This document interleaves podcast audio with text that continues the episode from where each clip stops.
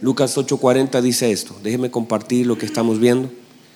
Lucas 8:40 dice esto. Cuando volvió Jesús, le recibió la multitud con gozo, porque todos le esperaban. Entonces vino un varón llamado Jairo, que era principal de la sinagoga, y postrándose a los pies de Jesús, le rogaba que entrase en casa, porque tenía una hija única, como de 12 años, estaba muriendo. Y mientras iba, la multitud le oprimía. Pero una mujer que padecía de flujo de sangre desde hacía 12 años y que había gastado en médicos todo cuanto tenía y por ninguno había podido ser curada, se le acercó por detrás y tocó el borde de su manto y al instante se detuvo el flujo de su sangre. Entonces Jesús dijo, ¿quién es el que me ha tocado? Y negando todos, y Pedro y todos los que estaban, Maestro, la multitud te aprieta y oprime y dices, ¿quién es el que me ha tocado? Pero Jesús dijo, alguien me ha tocado, porque yo he conocido que ha salido poder de mí. Entonces, cuando la mujer vio que no había quedado oculta, vino temblando y postrándose a sus pies, le declaró delante de todo el pueblo por qué causa le había tocado y cómo al instante había sido sanada. Y él le dijo, hija, tu fe te ha salvado, ve en paz. Estaba hablando aún cuando vino uno de la casa del principal de la sinagoga a decirle, tu hija ha muerto, no molestes más al maestro. Oyéndolo Jesús le respondió, no temas, cree solamente y será salva. Entrando en casa no dejó entrar a nadie consigo, sino a Pedro, a Jacobo, a Juan y al padre y a la madre de la niña. Y lloraban todos y hacían lamentación por ella, pero él dijo, no lloréis, no está muerta, sino que duerme. Y se burlaban de él sabiendo que estaba muerta. Mas él, tomándola de la mano, clamó diciendo, muchacha, levántate. Entonces su espíritu volvió e inmediatamente se levantó y él mandó que se le diese de comer. Y sus padres estaban atónitos, pero Jesús les mandó que a nadie dijese lo que había sucedido. Tomen asiento, por favor. Muy bien. Bien, mis amados hermanos, hemos comenzado hace unos días atrás a ver algunas cosas que son muy importantes. Y en, y en medio de esta palabra se nos ha ido mostrando algunas verdades de ella.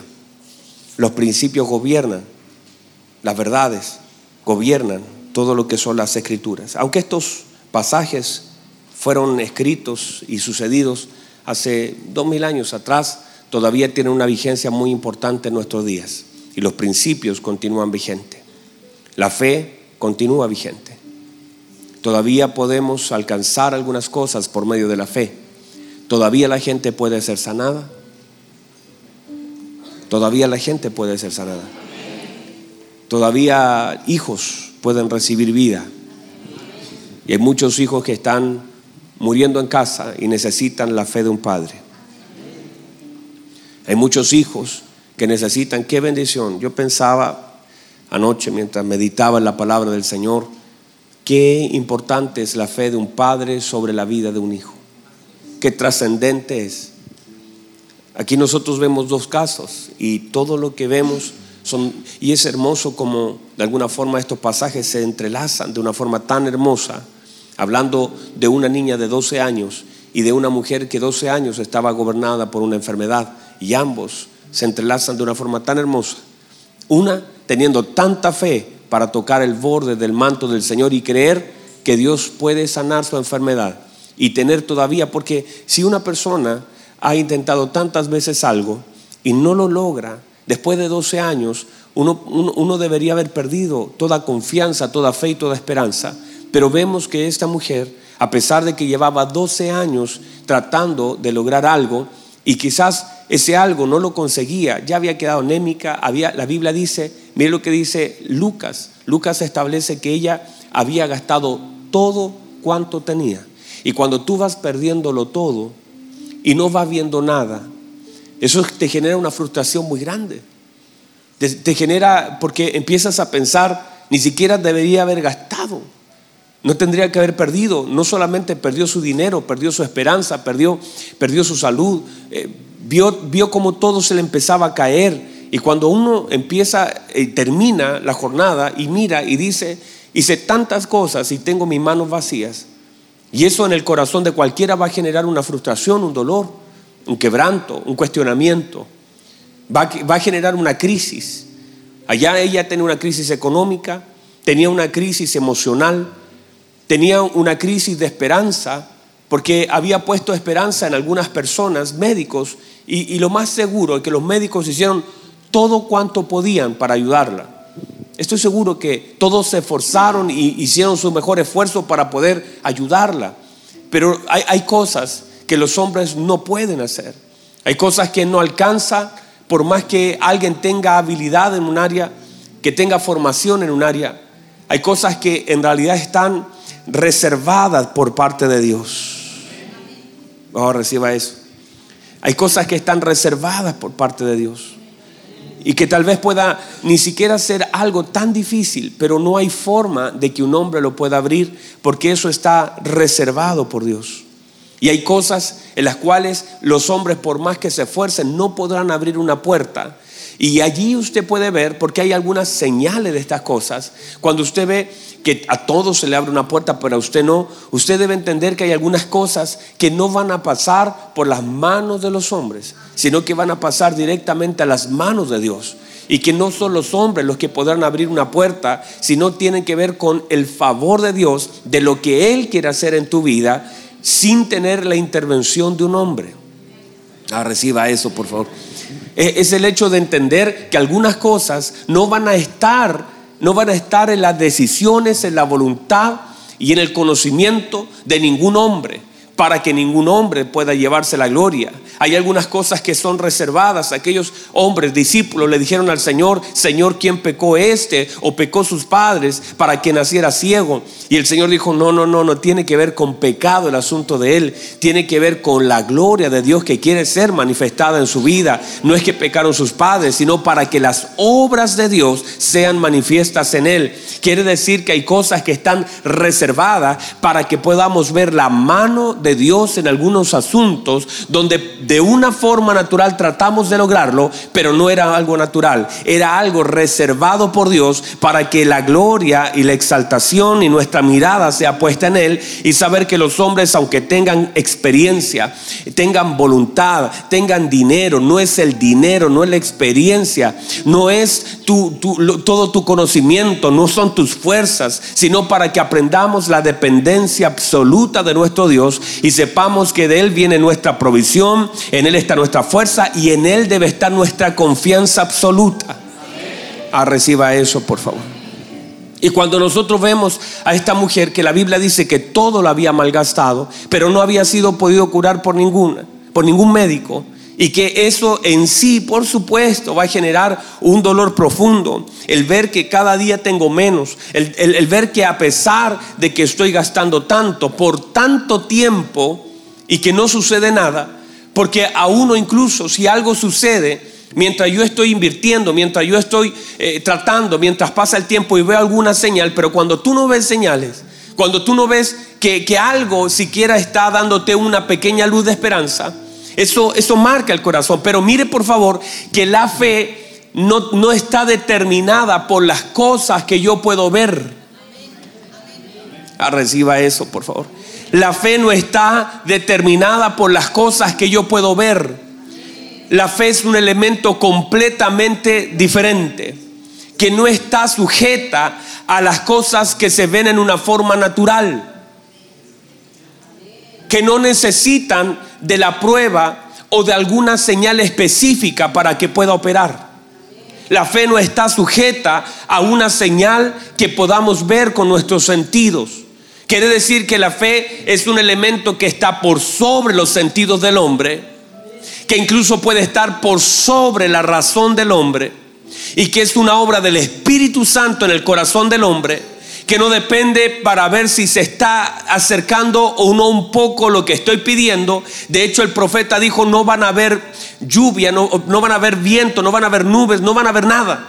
Pero los estanques serán llenos de agua. O sea, las cosas que Dios va a hacer no van a conectar con las cosas que ustedes ven, con las cosas que ustedes oyen, porque esto es algo que está fuera de los sentidos. Esto ya no ya nos estamos cambiando de canal, nos estamos moviendo para que podamos entender que algunas cosas no van a pasar por lo que vemos, no van a pasar por lo que oímos, pero no quiere decir que no las podamos ver después de que la obra de la fe sea tocada y, sea manifestada en nuestra vida. nuestra, ay, yo no sé si alguien puede entender. Míreme, llega un momento en que puede ser, porque cuando uno ve ciertas señales, esas señales activan tu esperanza.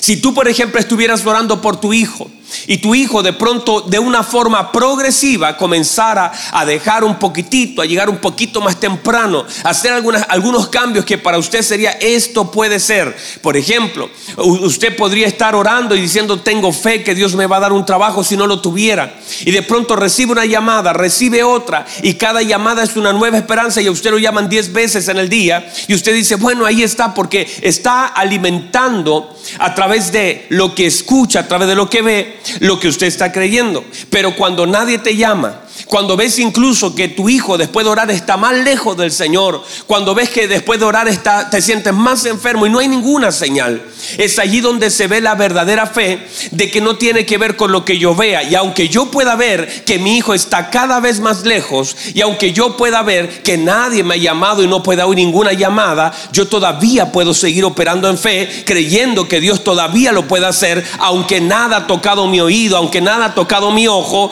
todavía puedo creer que Dios no está limitado a las cosas que yo veo y Dios no está limitado a las cosas que yo escucho y que todavía Él puede hacer algo.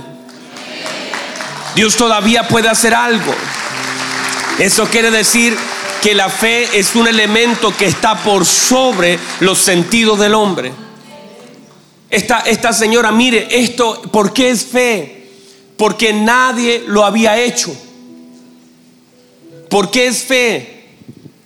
Porque no había registro, ella no lo leyó, ella no fue a un manual, ella no recibió el consejo de alguien, ella, a ella no se le motivó para hacerlo, a ella no se le acompañó en el proceso.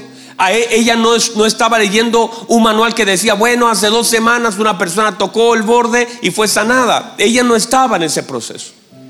Ella no estaba leyendo algo. Nadie le dijo, mira, si tú vas y lo tocas. No, ella, algo se activó en ella. Y la Biblia dice, las versiones, en las otras versiones de, Mateo y, y, de Marcos, la Biblia dice, establece que ella iba diciendo para sí. Ella iba repitiendo la palabra. Ella iba hablando consigo misma. Quiere decir que cuando tú estás, el Señor deposita una palabra, tienes que hablarla. Que cuando el Señor pone algo en tu corazón, tienes que hablarlo y tienes que repetirlo y tienes que volver a afirmarlo en tu corazón. Llega un momento que necesitas volver a decirlo, volver a creerlo, volver a establecerlo, volver a decir, yo tengo que tocarlo, yo lo voy a hacer. Y ella iba hablando consigo misma, pero también iba hablando con Dios. Iba, iba creyendo que ese hombre tenía algo. ¿Por qué es fe? Porque no había registro. ¿Por qué es fe? Porque nadie antes lo había hecho. Y ella en sí, aún así sin ninguna evidencia de alguien que lo haya hecho, podía creer en lo que el Espíritu Santo ya había puesto en su corazón.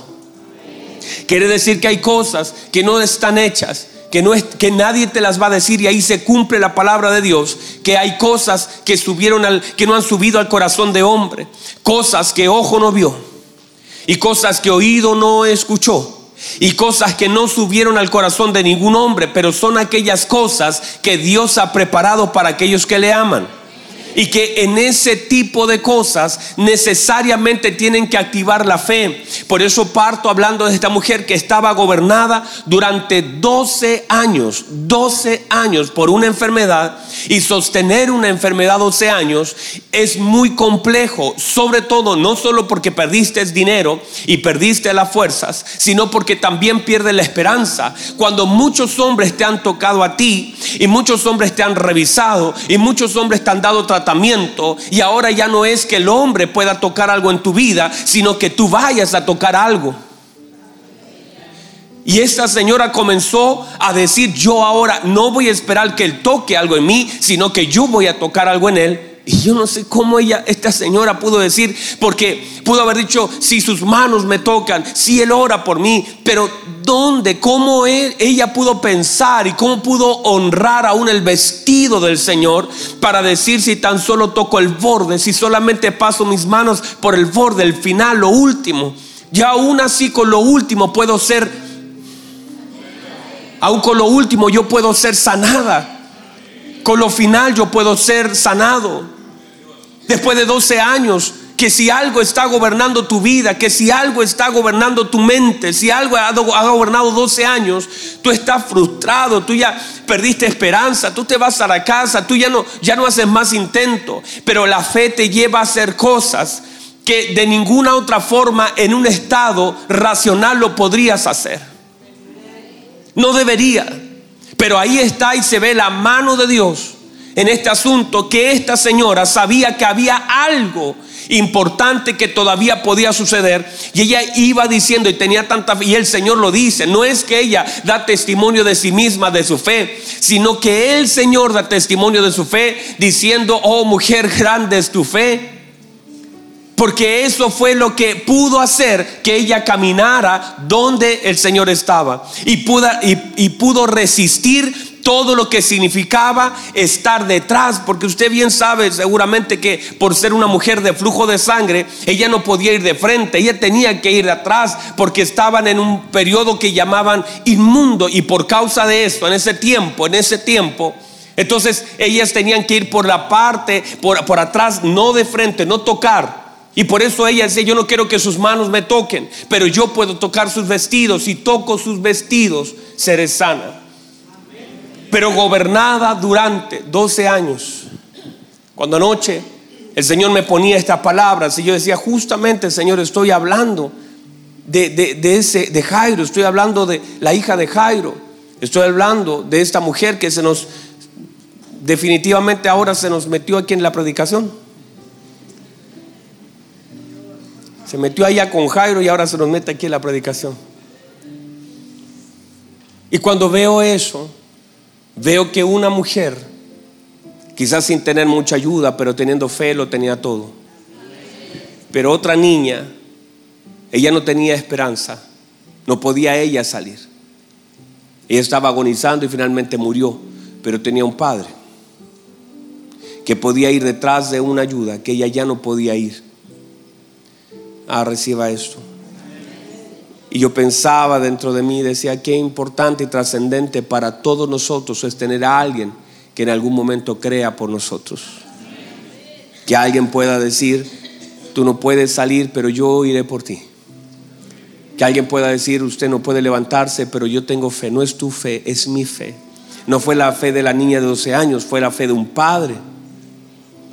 Que en algún momento incluso tambaleó, claro porque hay cosas en algún momento. Mire que el Señor hizo un milagro con una gran fe de una mujer y también hizo un milagro con un poquito de fe que tenía Jairo. De todas formas, esa gran fe le trajo el milagro a aquella mujer y ese poquito de fe le trajo el milagro a la hija de Jairo. Quiere decir que Dios honra tanto la fe del hombre.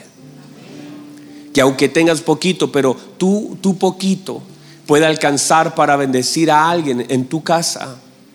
Y que si todavía hay alguien que pueda creer y pueda rogar al Señor, porque hay alguien que tiene que traer a Jesús a casa. Hay alguien que tiene que ir detrás del Señor y decirle, ven conmigo y caminar con el Señor a casa. Entender que hay alguien, Dios pone personas que puedan ser alcanzadas por el Señor, pero luego son portadores de Cristo para llevarlos a casa. Y usted y yo somos esos. Que nuestros hijos, yo sé, mis hijos están pequeños, ya están desarrollando fe. Pero si en algún momento a ellos le faltara, yo todavía puedo, todavía puedo cargar a mis hijos con mi fe. Todavía puedo sostener, si en algún momento ellos se enfermaran y no les alcance porque quizás su fe está muy débil, todavía me tengo que parar yo en el nombre de Jesús a creer por mis hijos Mientras exista alguien en casa que esté orando por un hijo, mientras esté alguien creyendo que Dios todavía puede hacer algo por un hijo, mientras en casa una madre siga creyendo por un hijo, mientras una esposa siga creyendo por un esposo, mientras un padre, mientras un abuelo siga creyendo todavía, el Espíritu Santo puede tocar, puede moverse de una forma gloriosa, no importa lo que pasa y se vea en casa, porque lo que se ve en casa no define lo que Dios todavía puede hacer, pero si hay alguien que crea, Dios todavía puede intervenir de una forma tan poderosa en nuestra casa y por eso es tan importante que usted no baje su fe y sobre todo si es un padre. Porque eso, si usted es una persona, una, nosotros los que tenemos fe somos conectores, somos personas que conectamos, somos personas que transportamos algo que nuestra casa necesita. Estamos cerrando este año. Anoche pensaba en todo lo importante que es cerrar. Y decía, Señor, usted nos está metiendo en el primer día. Y este es el primer día de un mes lleno de incertidumbres. ¿Sabe? Se han cancelado casi todas las cosas que se habían de hacer. El gobierno está cancelando, cancelando. Usted, usted conoce estos nuevos, se lo estoy diciendo solamente para ponerlo en contexto. Y yo pensaba, este mes está lleno de incertidumbres. Lleno de incertidumbres y pensaba, Señor, cómo debemos cerrar este mes. Y el Señor me llevaba a ver todos los pasajes que hablan acerca del tiempo cuando se cierra. Déjeme decirle uno. Pablo y Silas. La Biblia dice en Hechos que Pablo y Silas habían sido muy golpeados, muy violentados, que Pablo y Silas estaban en un lugar oscuro que Pablo y Silas estaban viviendo la injusticia en su propio cuerpo. Pero dice, llegada la medianoche, llegada las doce, comenzaron a elevar cánticos al Señor y comenzaron a orar. Y yo pensaba qué importante y trascendente es este mes. Todos los meses son importantes, todos los días, pero decía cerrar este mes, levantando nuestras mayores oraciones delante de Dios levantando en medio del dolor, lo mejor es saltar esa adoración. Levantando este mes delante de nuestro Dios nuestras mejores canciones. Y, no importa si todo se ve oscuro, yo sé que Dios está ahí. No importa si, si hay mucho dolor. Y en medio de todo, mire lo que dice la escritura, en medio de todo lo que los presos, seguramente los presos hablaban, gritaban, maldecían, todo lo que pasaba en las cárceles.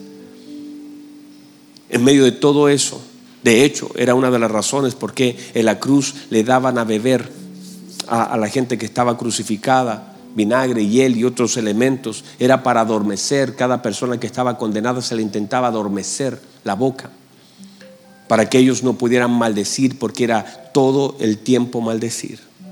Y toda la gente que estaba en la cárcel maldecía, maldecía, maldecía. Hablaba mal, gritaba. Entonces, finalmente llega un momento donde lo que nosotros hemos de hacer en este tiempo no puede estar determinado por lo que la gente diga.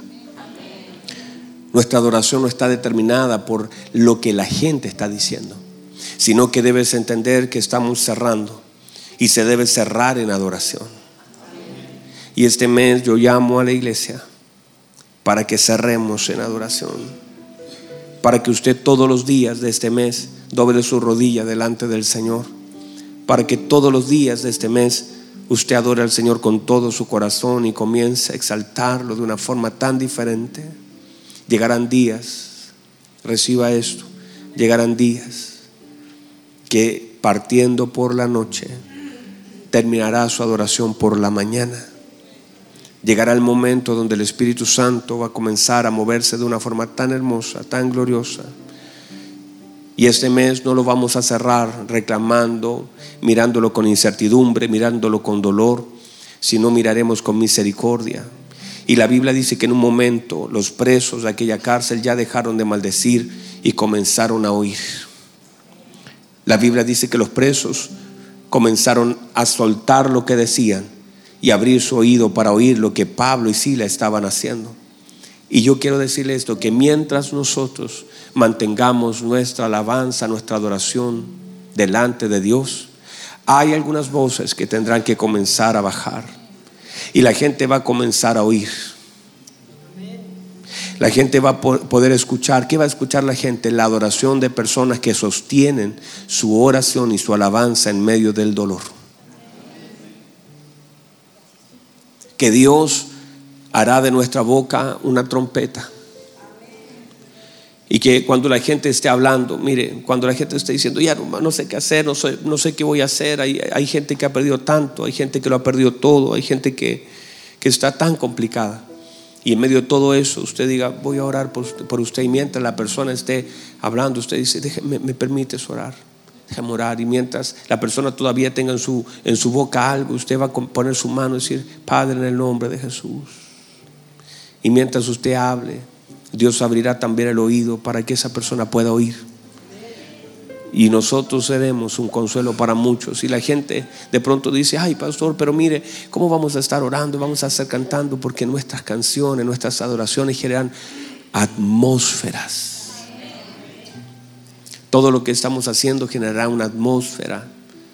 Y en esa atmósfera, cuando generamos atmósferas, ah, usted puede entrar a un lugar, usted entra a un lugar y siente la atmósfera. El, día jueves, el día jueves, estábamos ahí con los ministros Marcelos ahí adentro.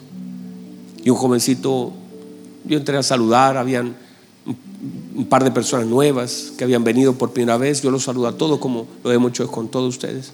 Y un jovencito me dice, pastor, ¿le puedo hacer una pregunta? Estábamos con los ministros Marcelo.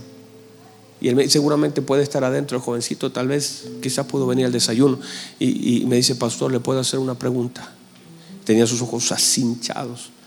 Yo le dije, sí, claro, dígame. Me dijo, ¿será que todos sintieron lo que yo sentí desde el momento que entré a este lugar? Y él se pone a llorar. Y me dice, yo nunca había entrado a una iglesia.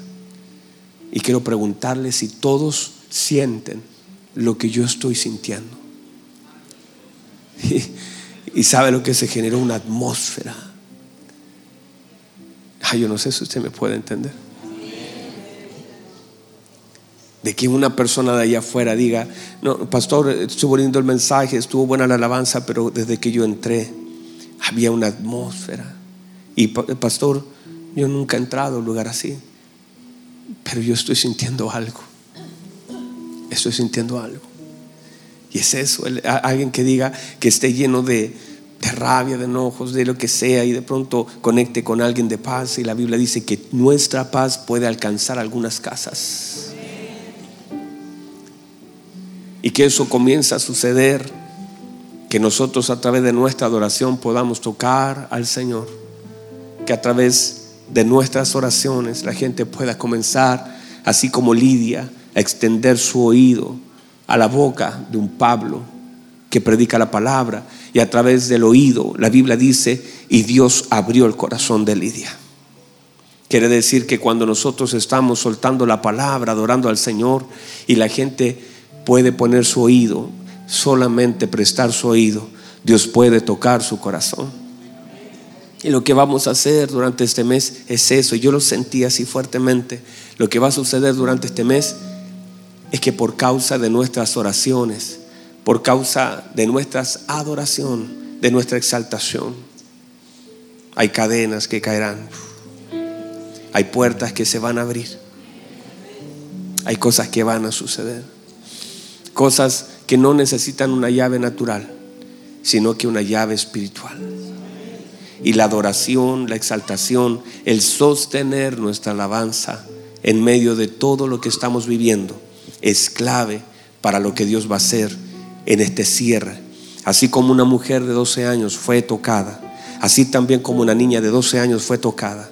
Este mes siento en mi espíritu que será un mes donde el Espíritu de Dios conectará con la fe de muchas personas para poder tocar. Esto no es una oferta, esto es algo que se está sintiendo en la atmósfera que no es soltar, no, no, no, usted tiene que tomar y decir, este es el mes donde hemos de cerrar, donde la presencia del Espíritu Santo, donde cosas que estuvieron durante tantos años cerradas se tienen que abrir. Durante nueve meses estuvieron contenidas, ah, esto, estuvieron contenidas, estuvieron reservadas. reservadas. Ah, yo siento mi espíritu. Estuvieron reservadas. Hay cosas que han estado reservadas para que la gracia del Señor pueda tocar este, este mes. Y recíbalo así, este mes. Este mes hay algo que el Señor expandirá de una forma hermosa. Mantén tu alabanza, mantén tu adoración. No importa lo que veas a tu alrededor, Pablo y Sila veían todo oscuro, veían reclamos, oían las voces de aquellos que maldecían, pero ellos no limitaron su voz a lo que la gente hacía y decía. Ellos comenzaron a adorar al Señor. Y mientras adoraban y adoraban al Señor, ese lugar fue completamente sacudido. Y ese lugar no solamente fue sacudido, sino que lo que Dios vino a mover, vino a abrir. Y lo que Dios abrió, también Dios soltó. Cadenas cayeron de las manos, puertas se abrieron delante de ellos. Y eso trajo a salvación. Eso trajo a libertad. Y eso es lo que vamos a ver. Y en el nombre de Jesús, en el nombre de Jesús. Cierra sus ojos, por favor, cierra sus ojos. Hay una hermosa presencia de Dios.